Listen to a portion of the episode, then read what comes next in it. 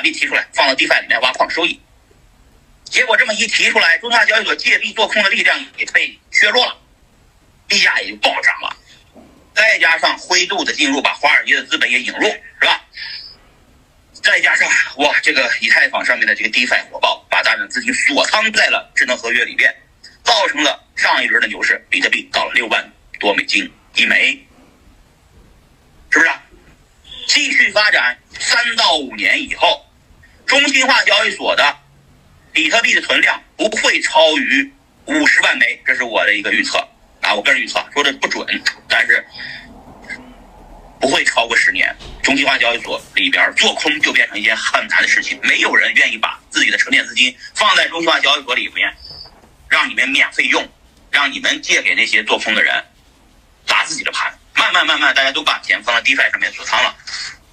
比特币到那一轮是以十万美金起开始上涨，至少十倍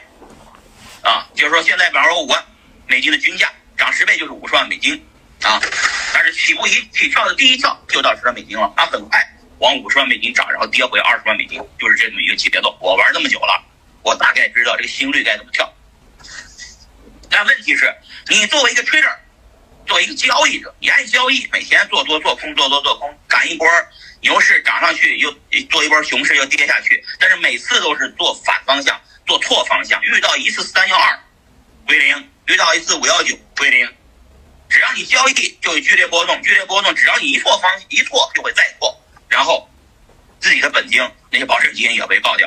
这是大部分人玩 trader 的一个最后的结果。而 holder 会变成什么呢？holder 会用他的币放到 DeFi 上面产生收益，也把收益部分慢慢再套现，再换成大币，再换成以太坊，继续存入，